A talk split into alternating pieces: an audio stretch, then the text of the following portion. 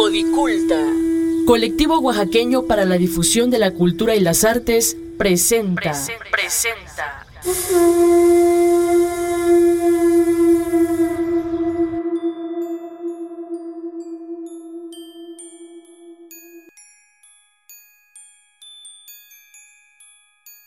Apaga la luz. Enciende las velas.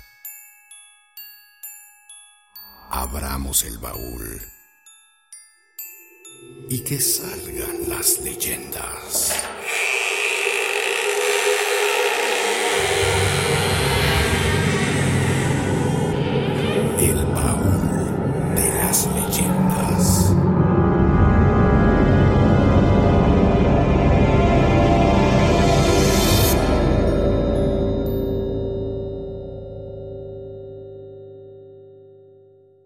Esmeralda dormía tranquila en su casa de adobe, a orillas del río Atoyac.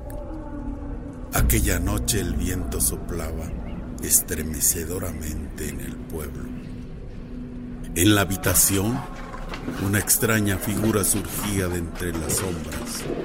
De la nada un ser de cuatro patas y colmillos afilados se abalanzó sobre Esmeralda la pequeña de tan solo 15 años, dio tremendo grito que terminó por despertar a su padre, quien tomó el rifle que aguardaba listo a un costado de la cama. Cuando intentó disparar sobre el animal, el arma se encasquilló. Y el padre de la pequeña comprendió que este no era un caso normal. Sin duda, se trataba de un perro negro. La gran enciclopedia de mitos y leyendas. Según lo narran los ancianos de los valles centrales y la sierra sur de Oaxaca, un brujo perro negro es un chamán que mediante un ritual adquiere la forma del oscuro animal y una extraordinaria fuerza física. La historia nos remonta sin duda alguna al nahual, pero con algunas variantes. El brujo perro negro solo puede transformarse en animal durante las noches de luna llena y mediante un elaborado conjuro realizado al filo de la medianoche en un camposanto. Se sabe que esta facultad solo la tienen quienes poseen un libro que es heredado de generación en generación, por lo que se cree existen familias enteras de perros negros.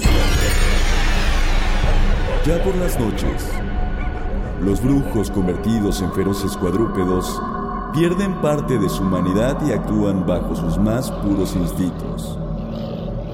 Se presume que rondan por las noches las habitaciones de las mujeres jóvenes, como nos lo detallan en la siguiente entrevista, obtenida en el municipio de Tanille Jutla. Ese día nos quedamos solas, la primera vez que llegó ahí.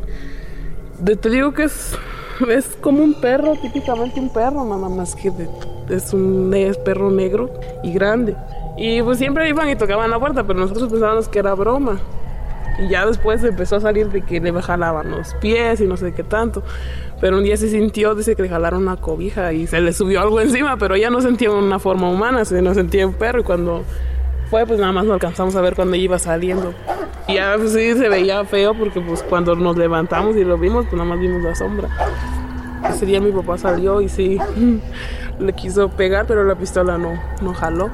Dicen que siempre no tienen la vista del coyote, siempre se desaparece. Pero pues nosotros sí, no, no, o sea, no creíamos en eso, ni, ni de nada de eso, pues. Pero mi hermana sí, pues como que quedó media, media ofuscada desde esa vez porque le daba miedo ya quedarse sola. Esta mujer, quien por motivos personales prefirió ocultar su identidad, asegura que en su familia existieron brujos perros negros. Pero dice que mi tío sí era pues así, perro negro, pero pues es una persona que no te das cuenta porque está a tu lado y es una persona muy simple y dulce, pero dice que nada más es cuando es la luna llena, que es cuando ellos toman esa forma y se les descontrola y empiezan a buscar cualquier mujer. Digamos que mi abuelito, mi abuelito era su hermano de esa persona y dice que un día le dio un libro, pues, pero dice que nada más lo podía abrir la familia, que no abre con cualquier persona, dice que se lo pasan de familia en familia, pues. Pero él lo que hizo fue de, abrirlo y leer, intentarlo leer, porque dice que no viene en nuestro idioma, viene como en símbolos. Pero cuando lo empezó a leer, dice que solito empezó a hablar como otro idioma, pero cuando empezó, empezó como a sudar y a tener demasiado calor y mejor agarró y lo aventó. Nos decía que dice que tienes que ir en noche de luna llena al panteón y dar 12 vueltas alrededor del panteón. Cuando terminas de dar las 12 vueltas de que estás leyendo el libro, dice, como ya lo leíste en ese idioma, dice que ya entonces tomas la forma del perro. En su forma canina no hay cómo identificarlos. Según algunos testigos, cuando tienes un encuentro con estos seres, sientes un intenso escalofrío y de inmediato se te eriza la piel. Ya en su estado humano existe una constante, pues quien fue perro negro en el ocaso de su vida, dejará de transformarse por las severas lesiones que causan este tipo de prácticas. Por eso, estos brujos siempre pasan los últimos días de su existencia sin poder utilizar las piernas.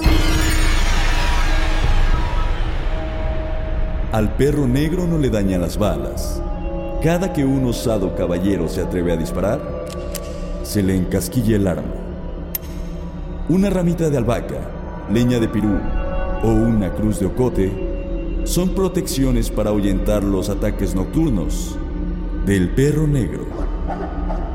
Soy el leyendero y tú me escuchas en el crujir de los árboles y el ulular del viento. Hasta la próxima leyenda.